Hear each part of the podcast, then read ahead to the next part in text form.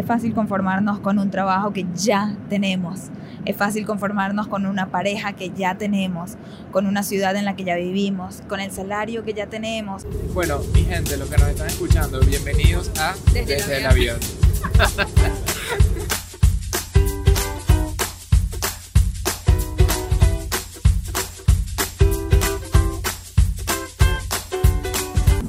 Hola a todos.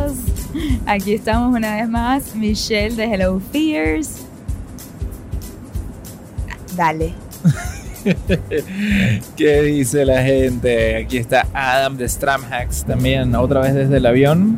Íbamos a empezar a grabar hace un ratito, pero nos estábamos congelando.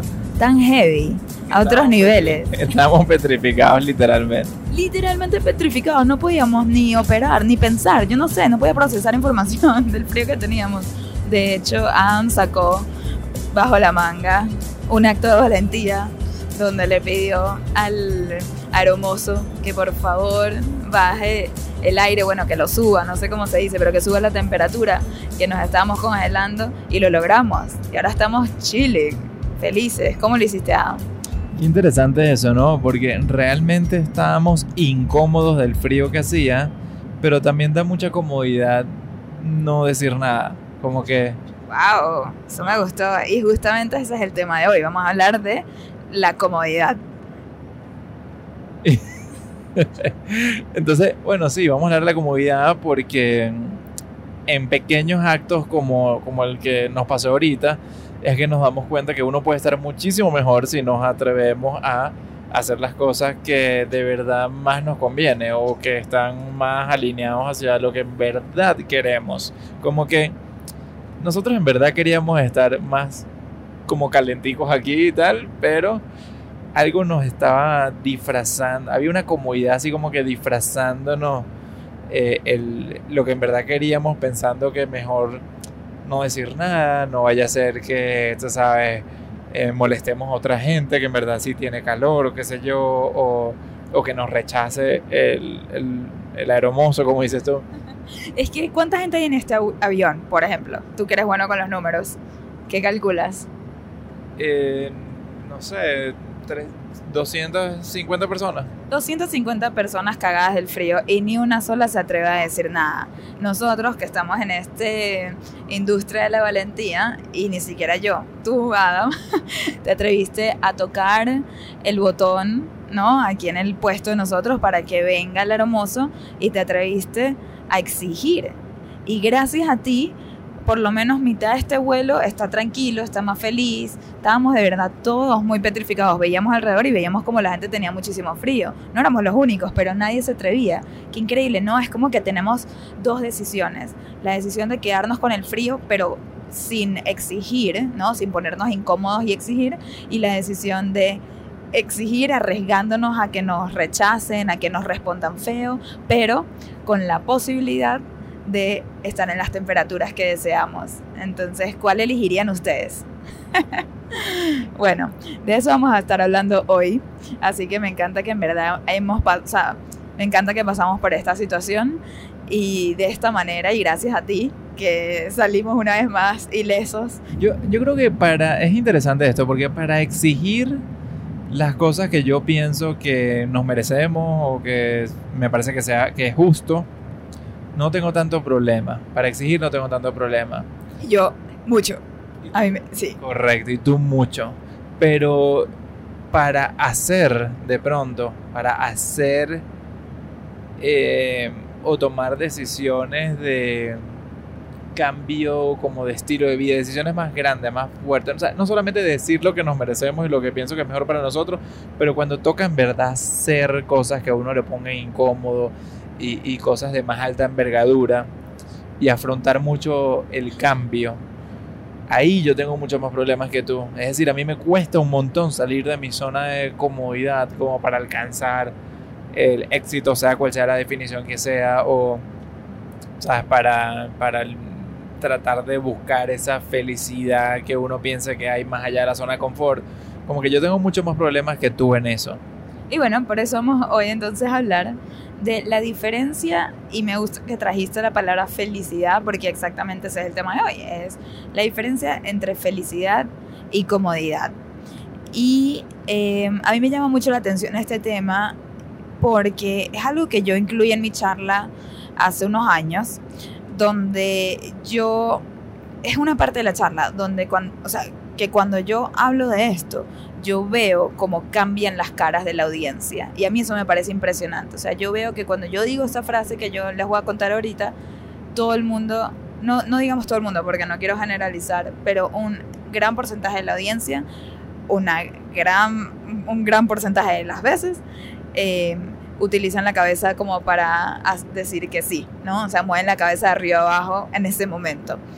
Y eso que yo digo es que yo les muestro en la pantalla todas esas cajitas de la sociedad que yo venía cumpliendo, ¿no? Entonces yo digo, bueno, yo sí fui mediosa toda mi vida, pero a la misma vez estaba cumpliendo con muchas cosas, como por ejemplo, y entonces muestro esas cajitas de la sociedad y en la pantalla dice, este, graduarme del liceo, graduarme de la universidad, conseguir un trabajo prestigioso, casarme, tener hijos, comprar una casa, no digo que las cumplí todas, de hecho ahí puedes ver el chulito, ¿no? Como el signito al lado de cada una de ellas y ves que llegué hasta casarme, pero está eso de comprar casa y tal.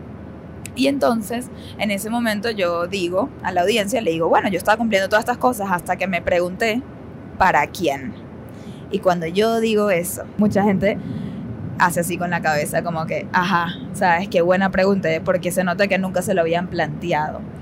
Y entonces yo ahí continúo hablando y digo, me di cuenta que la gente que me rodeaba, como mis padres, mis profesores y mis mentores, estaban súper satisfechos con el resultado mío, propio, de mi vida, ¿no? Mis papás me veían casada, con un buen trabajo, graduada de una buena universidad, ¿sabes?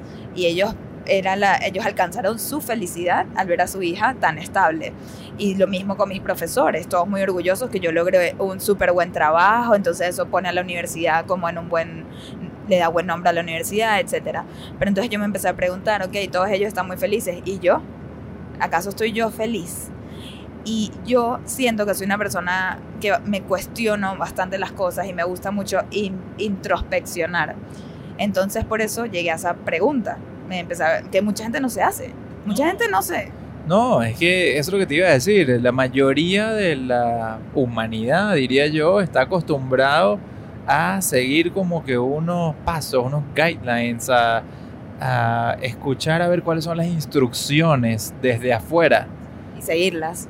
Claro, y seguirlas, porque eso da comodidad, porque eso te da cierta, como una idea de que estás avanzando en la vida en como se supone que debes avanzar, ¿no? Pero el, el, hecho está, es que no sé si es porque no nos educaron o es porque así es naturaleza humana, de que no sabemos ver bien para adentro, no sabemos, no sabemos desafiar las normativas externas para encontrar el, el real valor de y el sentido de nuestra vida. Es decir, no sabemos muy bien cómo encontrar lo que nos hace feliz. Sí, la gente simplemente está siguiendo las instrucciones, como dices tú, de lo que leí. De, yo lo llamo las cajitas que prometen felicidad, ¿no? Que te dicen, no, es que cuando te cases vas a ser demasiado feliz. Es que cuando tengas hijos vas a ser demasiado feliz. Es que cuando te gradúes, es que cuando consigas el trabajo de tus sueños, es que cuando te suban el salario, es que cuando te vayas de vacaciones. Y siempre es como que algo en el futuro. Yo empecé a cumplir esas cajitas y yo decía, soy demasiado feliz. O sea, I guess, no sé, estoy bien. No me puedo quejar, porque la realidad es que infeliz no soy. No era infeliz. Simplemente yo decía, coño, no, esta es la, esta es la, la felicidad máxima. Yo quería tener la experiencia de la felicidad máxima y sentía que no lo estaba logrando, o por lo menos no lo estaba logrando en el día a día. Sentía que todo el tiempo tenía algo que aspirar, como que, ah, ya quiero que llegue el fin de semana para, para ser feliz. Ya quiero que lleguen las vacaciones para ser feliz. Ya quiero que lleguen, conchale. Y yo dije, ya va, ¿esto es así? O, ¿O será que uno sí puede tener una vida donde uno es feliz en el día a día? Pero para eso hay que cuestionarse la felicidad. Entonces, lo que yo me di cuenta, la, la conclusión que yo llegué, es que estaba cómoda, no feliz. Y como les digo, no es que era infeliz, pero ese sentimiento que yo había logrado era de comodidad. Comodidad porque me di cuenta que sí puedo lograr un buen trabajo, me di cuenta que sí puedo casarme, me di cuenta que puedo tener un, ¿sabes?, lindo apartamento y todas estas cosas que eran un question mark, ¿cómo se dice? Un signo de interrogación, meses atrás y de repente ya no lo son porque lo logré, ya no tengo incertidumbre en mi vida. Pero eso me llevó a comodidad, no a felicidad. Y, no, y con esto no quiero decir que no tenemos que estar cómodos. No estoy en contra de la comodidad como tal. Pero lo único que, quiero llegar con esto es que no podemos dejarnos engañar y pensar que somos felices cuando lo que somos es cómodos. Eso es la conclusión que yo llegué en ese momento. Yo me di cuenta, ok, no es que soy infeliz, simplemente estoy cómoda. Y eso es lo que yo quiero. No, que quiero yo, me di cuenta que lo que yo quería era felicidad en el día a día, cosa que no estaba teniendo. Quiero más que comodidad, quiero felicidad plena. Y es que la comodidad suele muchas veces engañarnos, suele camuflajearse de felicidad porque estamos tranquilos, porque... No nos falta nada. Sí, porque podemos seguir viviendo de esa manera en piloto automático y las cosas van fluyendo. Y porque sí, pasa un día más, y después otro día más, y otro día más, y llega el fin de semana y se te olvida todo lo que, lo que no estabas, tú sabes, tan a gusto en la semana, y estás tranquilo, y, y, asumes una rutina de... De aceptar, de aceptar las cosas como son, como te las pintaron otras personas, y tú las aceptaste. De aceptar y de costumbre. Es como un despertar. A veces damos por sentado la vida, eso es, de eso se trata. De eso se trata el tema de comodidad versus felicidad. Es en dar por sentado la vida. Es en pensar que está bien vivir por vivir. En piloto automático.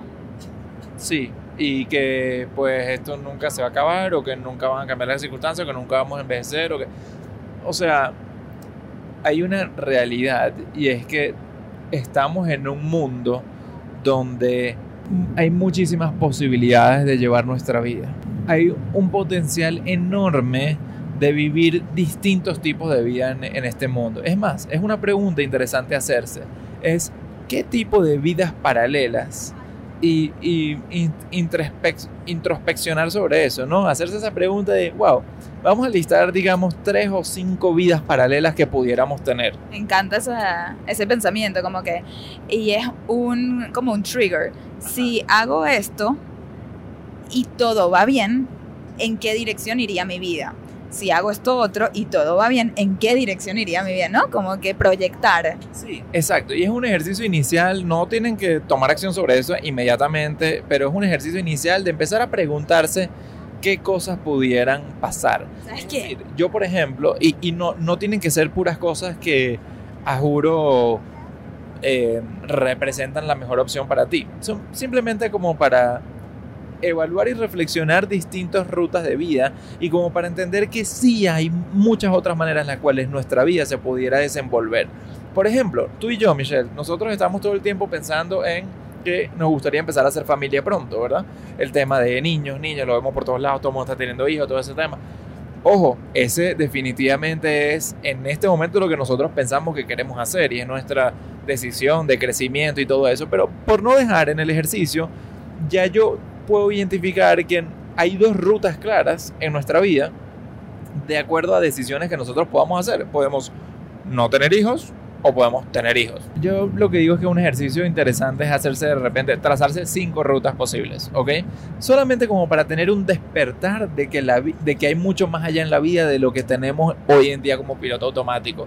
Y yo digo, ok, en nuestro caso, por ejemplo, está en ruta de hijos, esta ruta de dónde queramos vivir. Podemos vivir en Nueva York, podemos mudarnos a Las Vegas, podemos... Europa. Podemos irnos a Europa. Bueno, habría que diseñar una vida para eso, porque nuestro trabajo está más que nada en Estados Unidos, pero definitivamente se pudiera hacer. Si nosotros agarramos un avión y nos vamos para Madrid y nos quedamos ahí meses, pues se cambió nuestro rumbo de vida. O sea, como que tendríamos que descifrar qué vamos haciendo al momento, pero algo que, por ejemplo, me, me llama la atención sobre esto, que estas personas lo hicieron, son nuestros amigos que fueron nómadas ahorita, el Evelyn y Leo, del El Poder de Ser. Ellos tenían la ruta de quedarse en San Diego como venían haciéndolo y tal, y, y pues eligieron la ruta de dejar sus cosas e irse a viajar por el mundo. Y cuando yo le pregunté, que yo soy una persona obviamente preocupada por las finanzas, le dije, pero ya va, y, o sea, ¿cómo vas a hacer para... Eh, para cubrir tus cuentas de los gastos de tu viaje y todo el hospedaje y todas las cosas que, y, seguir trabajando desde ahí, como que ahorraron para eso, ¿cómo van a hacer?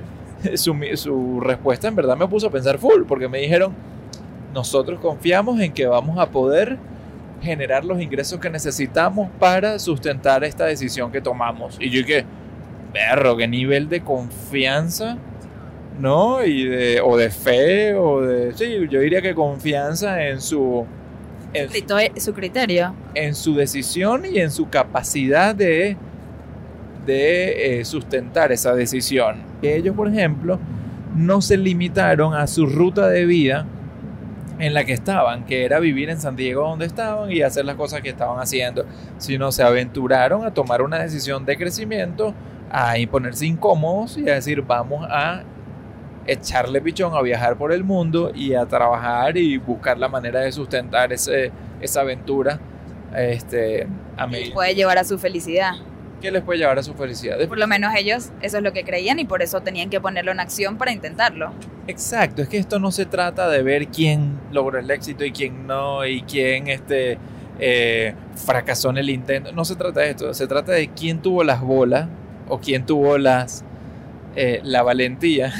Se trata de ver quién tuvo la valentía de atreverse a explorar distintas rutas de vida. Más allá de la tradicional y la esperada. Y lo que les va a pasar cuando empiecen a trazarse estas distintas rutas, que son posibilidades o opciones que todos tenemos, esto es lo que les va a pasar. Van a empezar a identificar cuáles de esas rutas decepcionan a la gente a su alrededor y eso les va a traer muchísimo miedo. Por ejemplo, si yo pienso, wow, ¿verdad que sí? No tener bebés es una ruta, lo primero que se me viene a la cabeza son mis papás y la gran decepción que ellos se llevarían y cómo eso tiene tanta influencia en las decisiones que nosotros tomamos.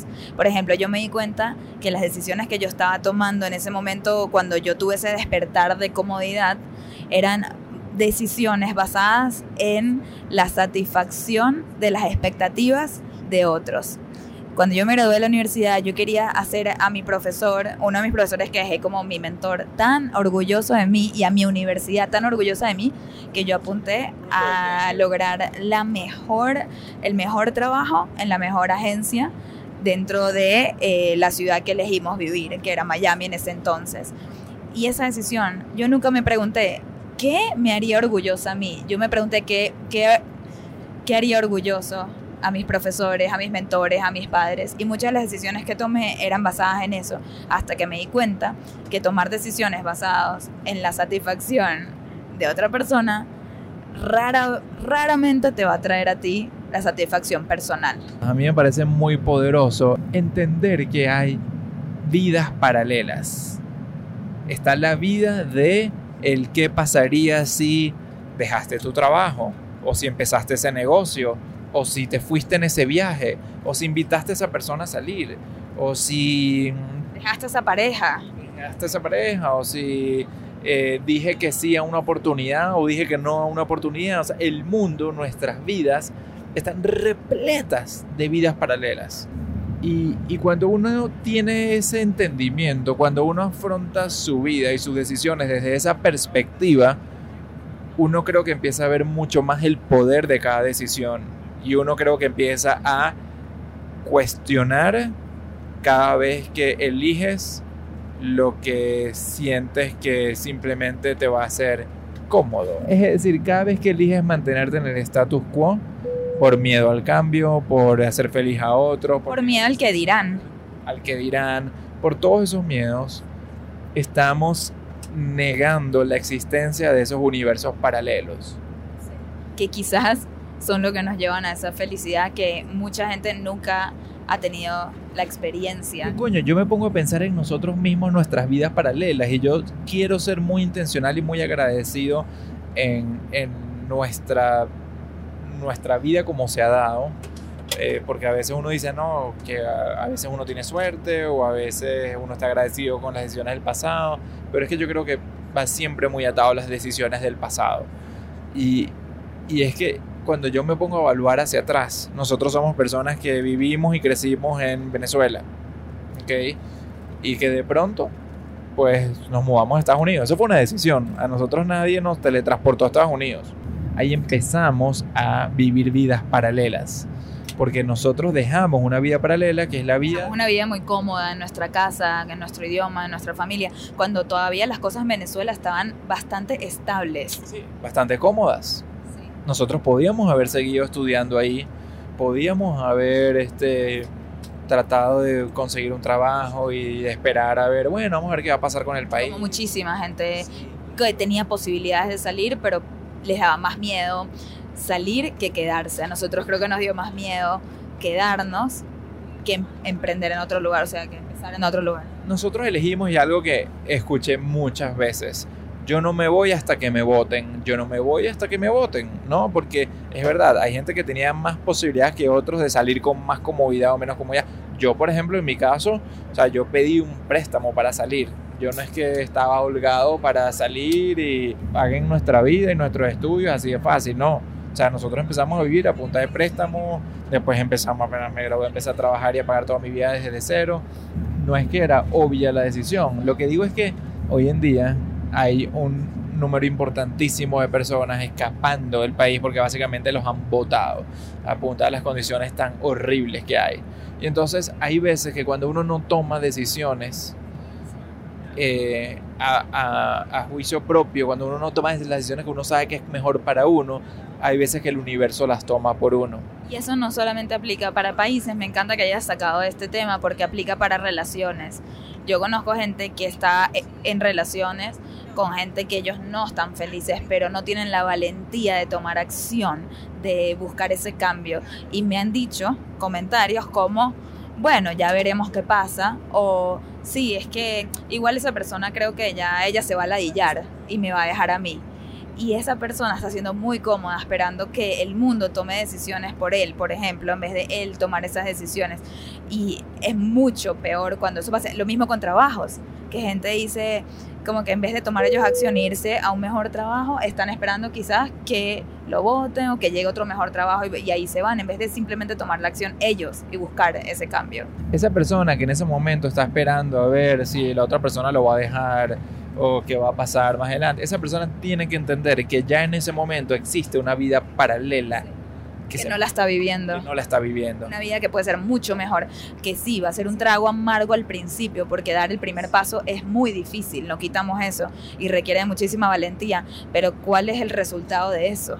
Cuando el, el ganar en algo, o el éxito, o alcanzar de verdad un logro, cuando viene sin dificultad. Nunca. O sea, para alcanzar algo, ¿verdad? Para, para ganar en una carrera, para lograr un objetivo, para alcanzar. Adelgazar. Todo viene con esfuerzo, con dificultad. Es que si no, yo creo que si no pasas por el momento de esfuerzo y el momento difícil, no vas a disfrutar tampoco tanto el resultado porque no vas a sentir tanto que tú lo luchaste. O sea, qué increíble es ese sentimiento que tienes cuando tú mismo tomaste una decisión, fue difícil, lo hiciste y el resultado es increíble.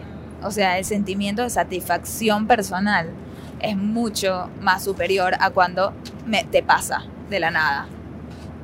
Es que si te pasa o si te lo dan, no fue un upgrade en tu vida realmente. No creciste o sea, no, como que si te otorgan algo, si se te, si te lo regalan, si se te da, si, pasa, no fue un crecimiento propio. Bueno, es la diferencia, no sé si me si estoy equivocada, pero es la diferencia entre, por ejemplo, tienes dos señores de 40 años, cada uno tiene en su cuenta de banco 5 millones de dólares. Uno lo hizo él y el otro lo heredó.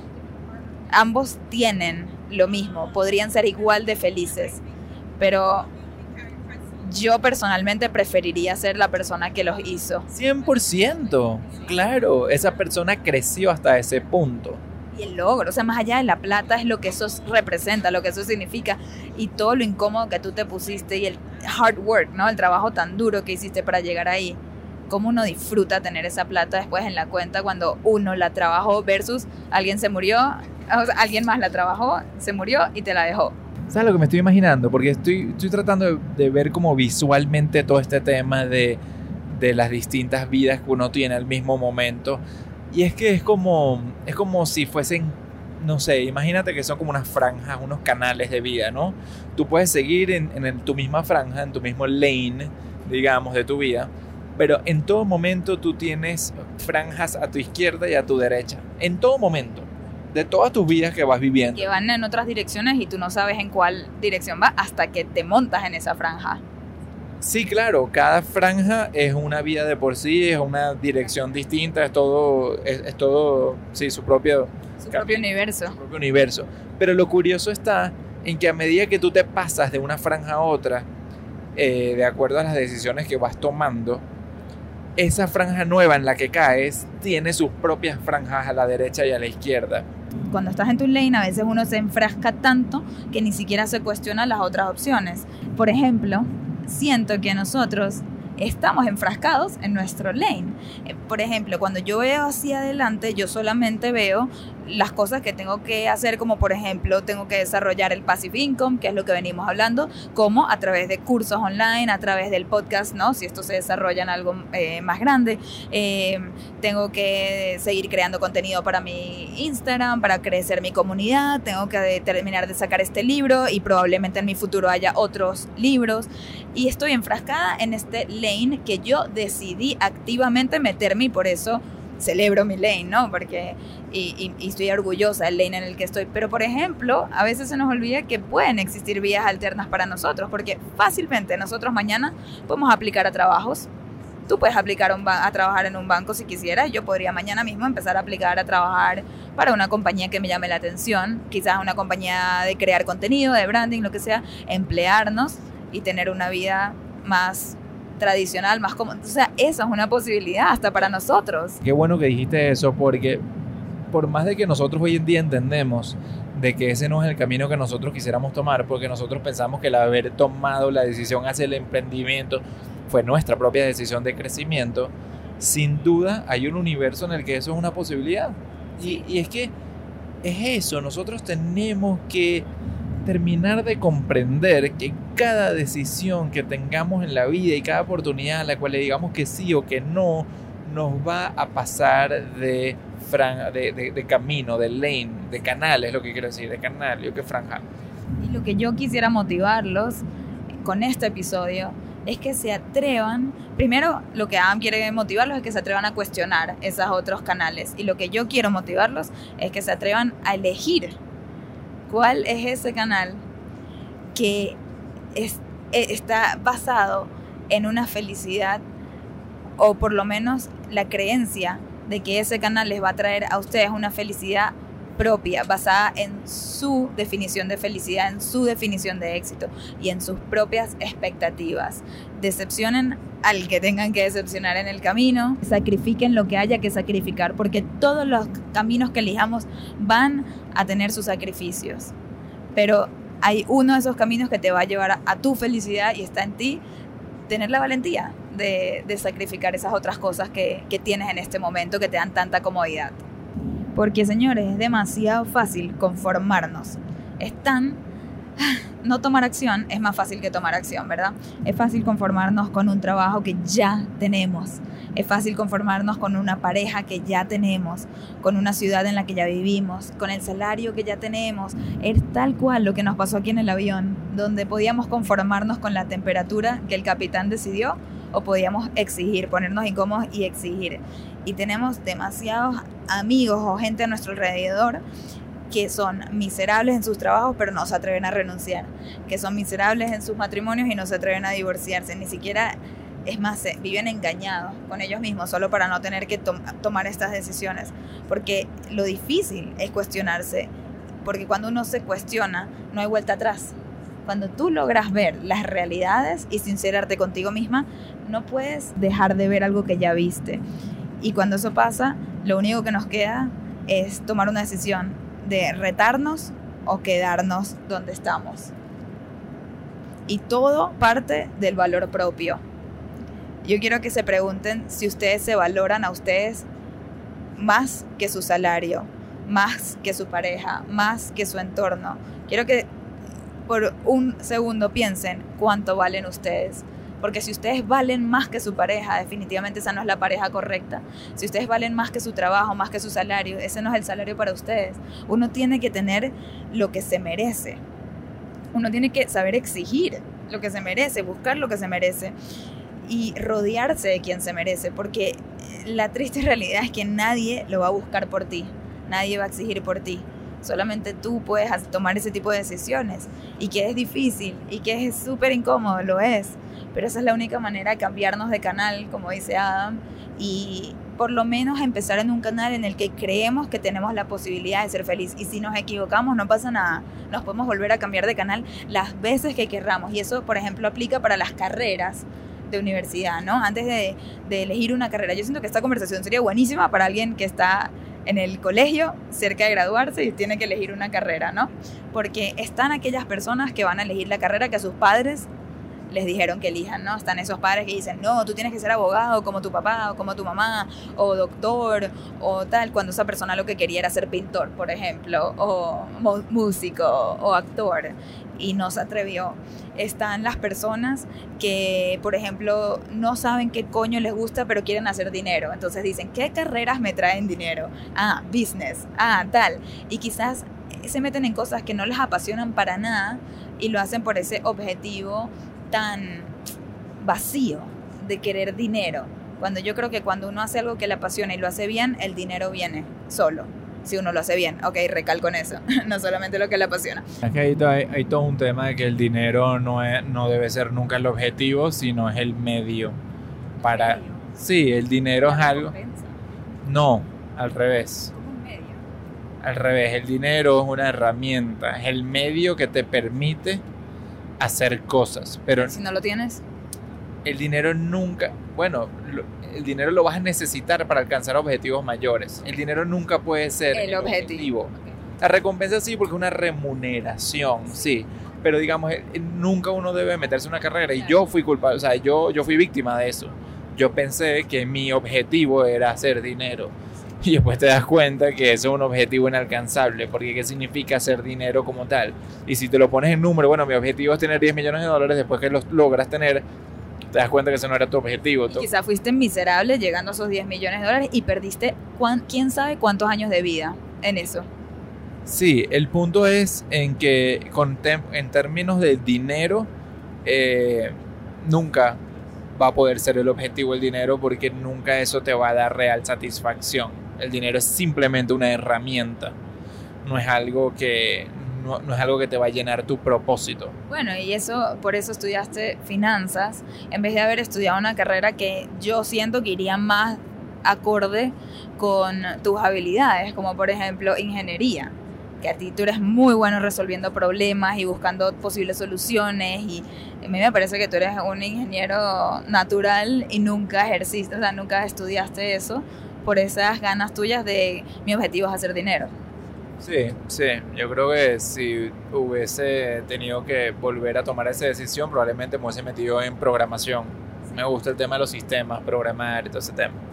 Pero bueno, ese fue un canal que elegí en ese momento y me llevó por esta vida y pues hay un universo, para, hay una vida paralela de Adam en la cual haya decidido haber estudiado.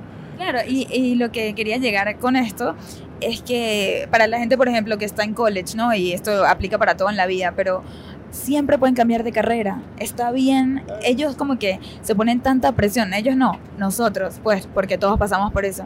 Nos ponemos tanta presión en elegir una carrera sin darnos cuenta que en el momento que te das cuenta que no es para ti, te cambias. Y te puedes cambiar cuantas veces de carrera quieras. Yo me cambié una vez de carrera, no, dos veces, porque empecé en diseño gráfico y me cambié a publicidad. Me tocó ejercer publicidad para darme cuenta que me hacía infeliz. Y ahí fue cuando elegí creación de marca. Y ahí es donde encontré mi pasión. Me tardó años llegar a ella, pero la vida es así, está bien cambiar cuantas veces sea necesario.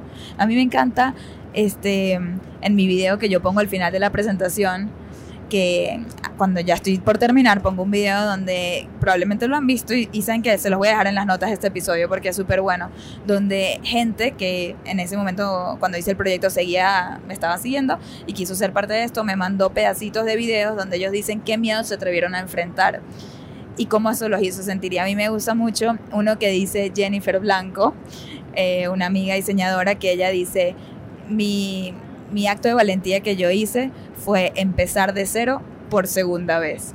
Me encanta eso, yo lo puse, obviamente hay muchas cosas que dejé por fuera y ese lo tuve que incluir porque a mí me encanta lo que ella quiere decir con eso y está bien empezar de cero por segunda, por tercera, por cuarta vez. Lo importante es empezar una y otra vez antes de quedarnos estancados en una vida que no necesariamente nos está haciendo feliz, pero sí nos está dando esa comodidad. Y todo esto se basa en la intención que nosotros ponemos detrás de diseñar nuestra vida. Yo sé que yo soy diseñadora, pero yo no solamente diseño logos, presentaciones de keynote, marcas, posts. Yo me atrevo a diseñar mi vida y mi intención hoy en día es motivarlos a todo el mundo que me oye o que nos oye que se atrevan a diseñar su propia vida. Porque hay demasiado poder detrás de eso, en, eso, en, tener estrategia y, intencionalidad y, vivir la vida no en modo autopilot, no eh, piloto automático, sino en realmente tomar las riendas de la vida de cada uno de nosotros y, hacer algo al respecto. ¿Qué? Nada, que todo eso parte de entender que uno tiene esas posibilidades. Todo esto, al uno diseñar, uno está entendiendo que hay más para uno que lo que uno ya tiene. Y bueno, les vamos a decir cuáles son las ocho cosas que deberían tomar en cuenta si ustedes también quieren empezar a diseñar sus vidas. ¿Listo? Sí. bueno, la primera cosa que yo les recomiendo es que se responsabilicen por sus acciones en vez de victimizarse. Por ejemplo, yo particularmente, y esto es algo desde chiquita, siempre me gustó, no es que me gustó, pero es la manera que yo opero, yo siempre me echo la culpa de lo que pasa de lo que me pasa en mi vida, ¿no? Puede ser que no es mi culpa y que alguien me hizo algo, pero yo siempre voy a buscar cómo yo tengo responsabilidad sobre eso que me pasó. Puede ser que yo incluya a esa persona en mi vida y por eso yo tengo culpa, o sea, una persona que me habrá hecho daño, puede ser que yo le mandé señales diciéndole que puede hacer ese tipo de cosas, o sea, que no fui, que no puse boundaries, como se dice, límites. Y yo me di cuenta que yo soy así al ver personas alrededor mío que son todo lo opuesto y que ellos prefieren echarle la culpa al mundo antes de asumir que lo que les pasa a ellos es su responsabilidad y siempre están buscando un culpable. Estoy segura que en este momento varios de ustedes están pensando también en gente que los rodea que hace lo mismo, ¿no? Que les pasa algo y dice, es que qué cagada, que el universo es así, es que, o sea, a mí siempre me pasan estas cosas, o, sea, siempre buscan responsabilizar a otro por sus circunstancias. Y algo que a mí me encanta de Adam es que Adam es muy como yo en ese sentido. Lo mío más que un atributo yo creo que se ha convertido en un problema, porque lo mío es un poco excesivo. Yo me he hecho tanto las culpas a mí mismo que, que tengo que trabajar en no autocastigarme tanto. Sí, pero es más allá de castigar, sí es verdad, no hay que tampoco castigarnos, pero yo siento que cuando uno se echa la culpa de lo que le pasa en su vida, se está responsabilizando y eso te da control. Claro. Eso, te, eso es lo excelente de esto. Es decir, a esto nos referimos con el lado bueno de responsabilizarse, que si uno toma la responsabilidad, uno puede tomar el control de cambiarlo. Uno, uno tiene la posibilidad de hacer algo al respecto. Mientras que si le echas la culpa a otro, automáticamente te estás diciendo a, ti que pues que otro lo resuelva o vas a esperar que, que esto se te resuelva por ti y eh, o sea, tu subconsciente nunca va ni siquiera a querer resolver ese problema. Claro, entonces nunca vas a tomar acción y nunca vas a crecer, nunca vas a haber aprendido algo. Y para mí es demasiado importante aprender de cada cosa que nos pasa, buena, mala, sea culpa de nosotros o no sea, siempre hay algo que aprender que podamos después implementar en nuestro futuro. Por cierto, yo quiero aprovechar eh, que estamos hablando de esto porque hace poco leí el libro de el nuevo libro que acaba de sacar nuestro amigo Café Carlos Fernández. En, Instagram es arroba café. creo. Lo vamos a poner en las notas. Ah, café del éxito. Perdón. Instagram arroba café del éxito. Lo vamos a poner en las notas, pero él es excelente, es una de mis cuentas favoritas que seguir. Y él acaba de lanzar un libro que habla todo sobre esto. ¿En serio? ¿Cómo se llama? el libro de él es el de La gravedad no tiene la culpa, creo que se llama así, La gravedad no tiene la culpa.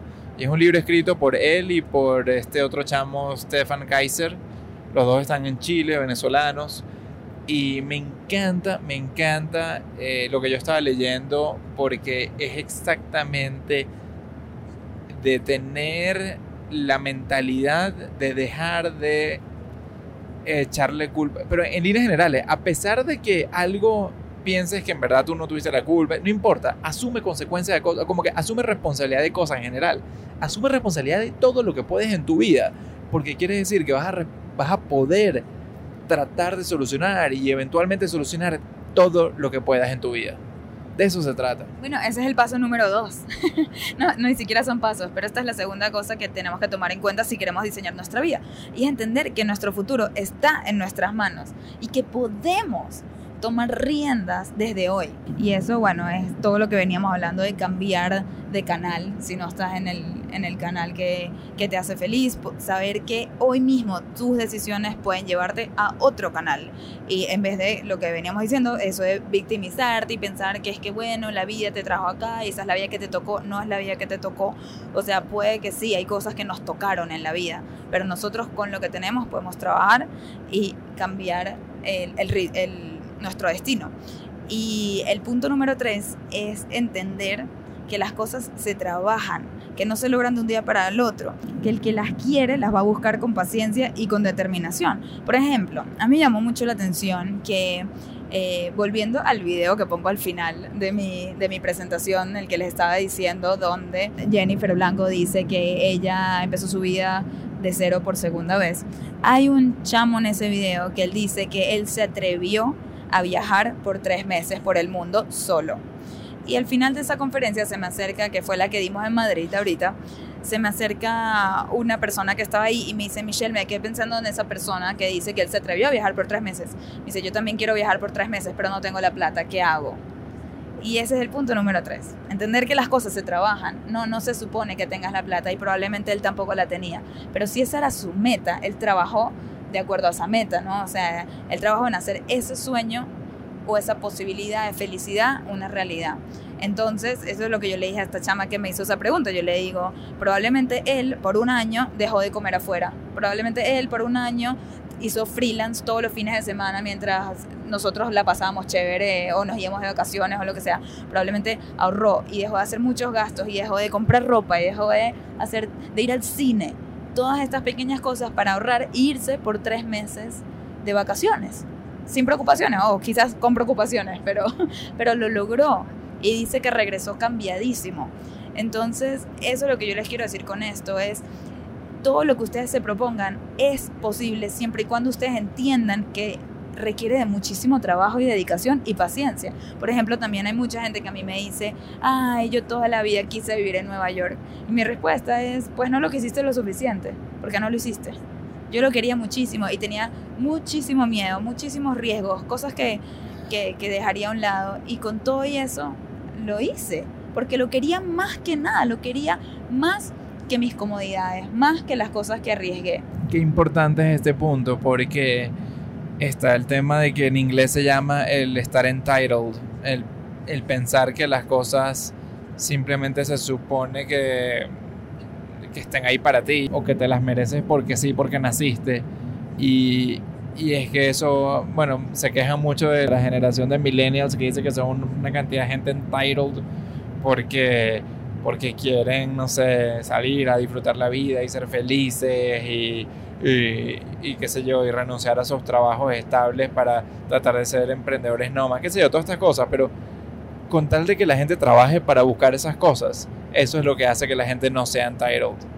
Y es que mucha gente piensa que, como tú estás diciendo, esta persona que de repente dice, ah, yo también quiero viajar tres meses y quiero poder hacerlo ahorita mientras tengo mi circunstancia actual, tengo mi empleo, eh, y, mi cuenta de banco así como está. O sea, no, obviamente se supone que vas a tener uno que trabajar que jode para eso. Dos, de repente dejar ese empleo.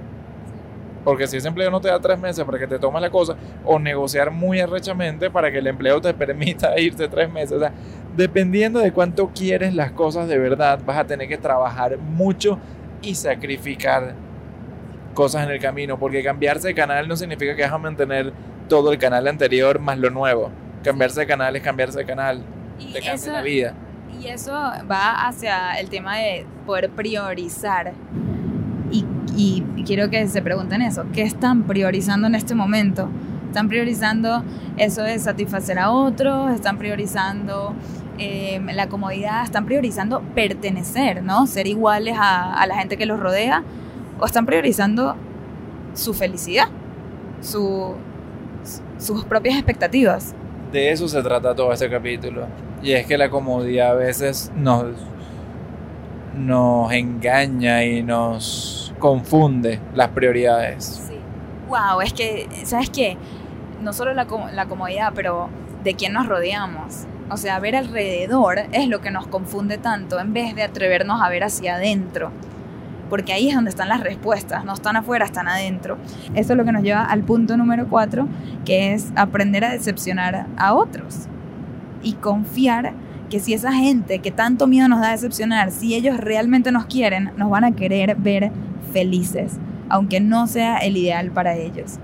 Y si lamentablemente ustedes logran su felicidad y esa gente que los rodea no está conforme con eso y los critica a pesar de verlos felices, entonces maybe tienen que replantearse su relación con esta persona y si realmente esa persona es válida para, para la vida que ustedes eligieron o el futuro que ustedes quieren alcanzar. Es así de sencillo, las personas que, que no están felices con ver a uno feliz eh, es una relación tóxica para uno, es decir, representan el concepto absoluto de Egoísmo. Egoísmo de su lado. Esas son tan egoístas que prefieren verte a ti infeliz para ellos estar tranquilos de acuerdo a su manera de ver su mundo que verte a ti feliz aún así que no sea como ellos se lo imaginaban por ejemplo, es el caso de mis padres. Mis padres se imaginaban que yo, yo me casé muy temprano, ¿no? A los 23, con 25, y ellos se imaginaron que pues a los dos años, o sea, yo de 25 y tú con 27 íbamos a empezar a tener hijos. Y a esa edad fue que nos fuimos a Nueva York y, y creamos esta otra vida, y ellos no pueden estar más felices por mí, que quisieran ser abuelos, que quisieran que yo esté teniendo hijos, sí. Y eso es lo que ellos esperaban para mí, eso es lo que ellos pensaban que, que qué es lo que querían y que les iba a dar felicidad. Pero en este momento están súper orgullosos. Más allá de que no tienen lo que quieren, yo sé que ellos están felices por mí, por nosotros. Y eso es súper, súper lindo, porque yo sé que los decepcioné, ¿sabes? Se podría ver de esa manera, al no tener los niños y la vaina y tal, en este momento, o, o a la edad que ellos querían que yo los tenga. Pero a la misma vez ver que están tan felices por nosotros y tan orgullosos de lo que hemos logrado, y lo mismo con tus padres eso no tiene nombre, o sea, yo lo valoro más que nada. No sé si es un buen momento para em, hablar de esa frase, eh, yo creo que de repente ya la habíamos tocado en otro podcast, pero de no sentirse culpable por, por sobrepasar la zona de confort de otros. ¿No? Sí, acertada. Sí, eh, eh, es tal cual, yo creo que hay personas que te van a manifestar que estás pasando por encima de la zona de confort de otros, de esas personas, digamos, y esas personas pueden elegir estar feliz por ti o no estar feliz por ti. O criticar. Sí, criticarte, ¿no? Y ese es un, ese es un problema eh, cuando nosotros entonces nos dejamos afectar por esas críticas y decidimos echar para atrás o no tomar acción por miedo a que eso suceda y nos limitamos porque pensamos que vamos a retar la zona de confort de otros y nos sentimos culpables. Sí, no, tal cual. Y eso en verdad es lo que nos lleva al, al punto número 5, que es no basar nuestro camino en el de otros que es lo que muchos hacen, terminan basando su, su, camino y decir, bueno, yo voy a ser igual que mi papá, voy a hacer esto, o sea, seguir los mismos pasos, o que mis amigos, ¿sabes? Porque todos nos graduamos a la misma vez y todo el mundo trata de seguir unos pasos parecidos, ¿no? Lo que ya está como predeterminado. Y también la gente muchas veces dice como que no, a tal persona intentó esto y no le funcionó, entonces ¿para qué intentar? Y estás basando en ese, o sea, estás basando tu camino en el de otra persona, cuando tú tienes totalmente otras habilidades, otras circunstancias, otro recorrido, otras conexiones. Entonces, el paso número 5 para diseñar tu vida es eso, no basar tu camino en el de otro, para bien ni para mal. Em, y, el, y el número 6, que va atado, es no asumir sin intentar, porque cuando lo basamos en el de otra persona estamos asumiendo que nuestro camino va a ser igual de esa otra persona. Todas esas preguntas que a veces nos hacemos de, ya va, pero es que en verdad, ¿a quién le va a interesar esto? Si escribo este artículo, ¿quién lo va a leer? O, ay, ¿quién, verdad, ¿quién no sabía de esto? Por ejemplo, le pasó a cuando este, empezó a escribir sobre los hacks, ¿no? Que tú decías, pero ¿quién le importa? Y, y ya eso, seguro eso ya todo el mundo lo sabe y tal. Y en eso, en ese momento estás asumiendo algo. Eh, lo que queremos motivarlos es que pongan las cosas a prueba, no asuman nada. Si ustedes tienen un deseo interno de sacar algo, ya sea un post o un producto un servicio, cualquier cosa, o un pensamiento, levantar la mano para decir algo, no asuman, pongan las cosas a prueba. Eso es lo que los va a llevar a saber si funciona o si no funciona. Y el punto número siete es tratar de desaprender el término fallar. Desaprender es una palabra. A mí me gusta mucho en inglés, es unlearn. Bueno, pon la palabra en español entonces. Si no existe, la creaste ya. Ya la creé. Debería estar en el diccionario. Desaprender. Yo creo que sí existe, verdad. Desaprender el término fallar. Y tratar de perderle un poco el miedo. Porque la verdad es que algo que nosotros decimos en la charla siempre, que también causa muchísima impresión y va directamente relacionado a este tema, es que nosotros descubrimos que el enemigo del éxito no es el fracaso, es la comodidad. Y esa es la otra parte que cuando yo digo esto, cambian las caras de la gente en la audiencia. Todo el mundo hace como que, wow. Y si es una audiencia muy buena, empiezan a aplaudir. eso me encanta. Pero, ¿cuántas veces no hemos tratado de quedarnos, cuántas veces no hemos elegido quedarnos cómodos y estamos dejando a un lado quizás alcanzar nuestro éxito, como por ejemplo te pasó a Adam hace unas semanas. No sé si quieres hablar del tema. Bueno, les voy a contar una vaina que nadie sabe. Solo yo. Y creo que mi mamá y mi papá. Pero literalmente más nadie sabe. Ahora no sé si contarlo, porque creo que lo quería dejar de sorpresa. Dale, Adam. En fin. Eh, esto es súper confidencial. Nadie oye este podcast. Nadie escucha ese podcast. Así que lo que escuchen no se lo digan a nadie. No. Eh, no, no puedo no contarlo porque va tan atado a lo que estamos hablando en este momento de que la comodidad es realmente el enemigo del éxito y que cuando uno se deja llevar por esa comodidad automáticamente te estás privando de esa vida alterna exitosa. Y a mí me pasó hace un par de meses atrás, ¿ok? Hace un par de meses atrás eh, me llegó la oportunidad de escribir un libro para niños sobre dinero vino de una gente seria, de una editorial muy, muy cool. Cuando apenas me llega la oportunidad, lo primero que pienso, actúa mi comodidad, mi miedo, mi no querer, no querer el cambio. Lo primero que pienso es, wow, qué tremenda oportunidad y eso, pero esto en verdad no es para mí, porque esto es para escribir un libro en inglés, eh, mi contenido es en español, porque yo no tengo hijos, así que qué voy a saber yo de, de, de hablarle a niños, este, porque nunca he escrito nada, o sea, no, nunca he escrito ningún libro, porque hay millones de otras personas mucho mejores o más calificadas que yo para escribir, para hacer esto. En fin, me empecé a poner una cantidad infinita de razones por la cual yo no era la persona correcta. Llaman las razones, pero yo lo llamo excusas. Eso, excusas. Me empecé a poner esa cantidad de excusas, válidas o no, ok, pero me las empecé a poner para tratar de convencerme a mí mismo que me quedé en mi zona de confort y no, y, no aprovecha esta oportunidad. Sí, o sea, Adam básicamente estuvo a un email de distancia de su éxito o su comodidad, ¿no?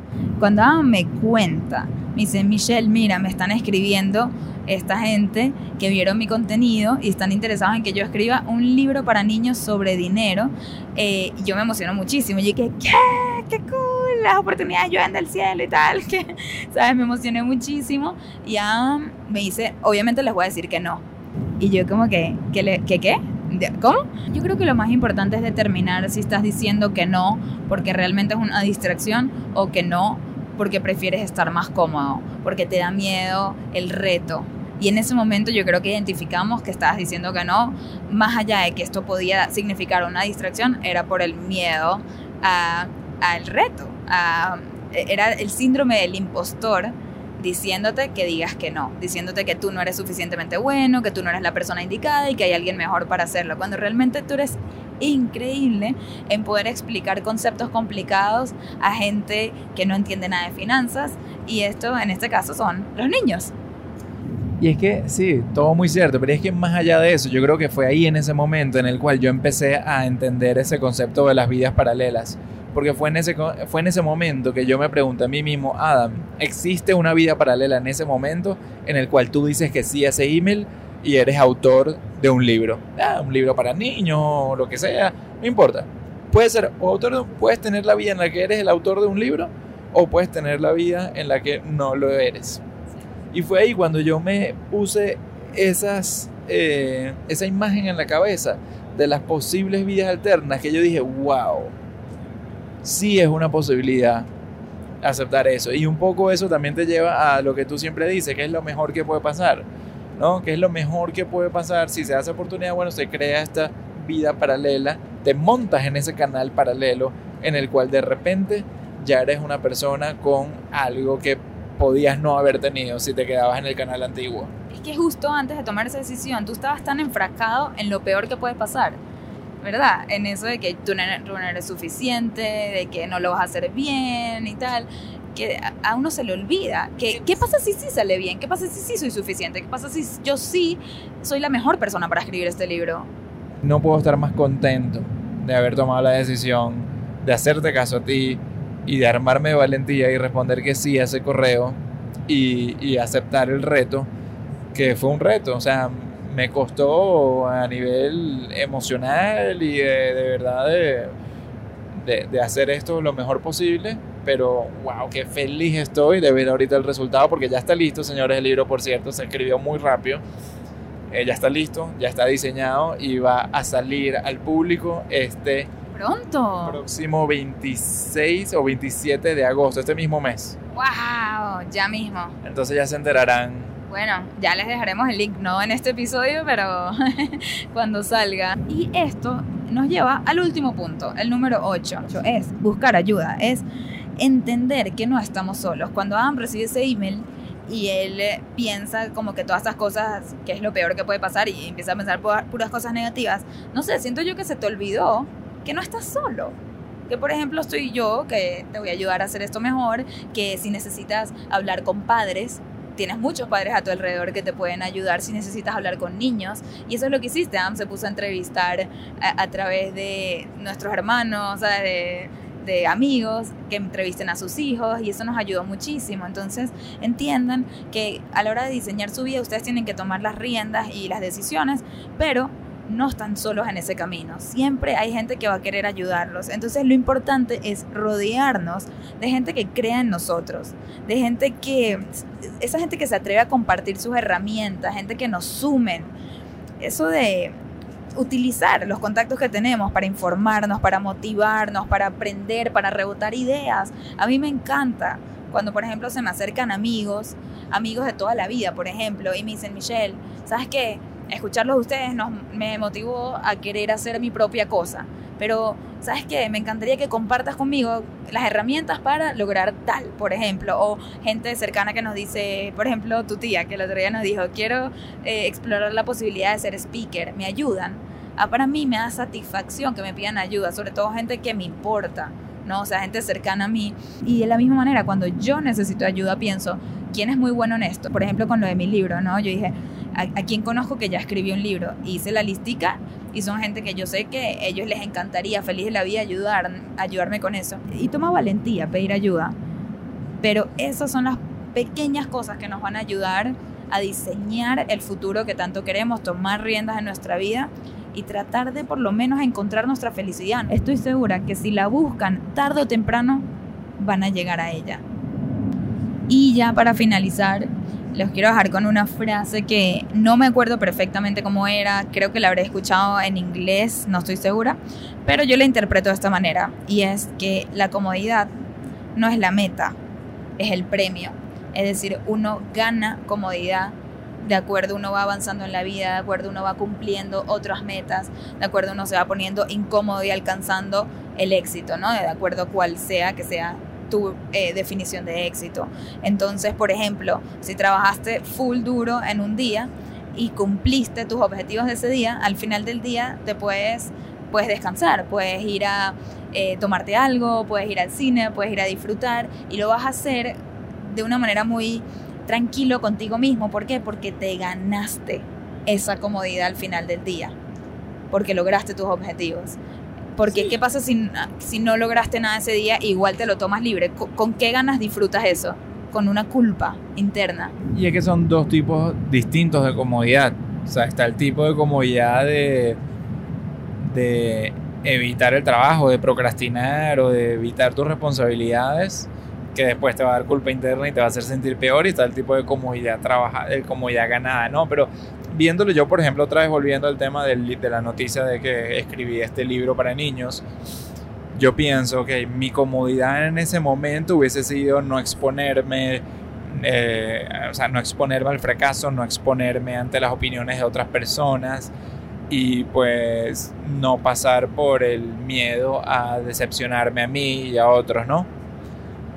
Ahora mi comodidad ganada después de haber hecho esto ok, puede ser que de repente esto me traiga ingresos extra, que es lo que espero que traiga, ¿no? Pero, o sea, esto me va a traer ingresos extra, me puede traer eh, reconocimiento que me abra otras nuevas puertas y todas esas cosas son comodidades, porque qué cómodo es tener ahorita una nueva oportunidad, pero a veces uno se le olvida que para haber abierto esa nueva puerta, me tuve que haber puesto incómodo antes. Entonces la comodidad que tengo hoy en día de tener nuevas oportunidades gracias a eso, se debe a que me puse incómodo hace unos meses para perseguir ese nuevo proyecto.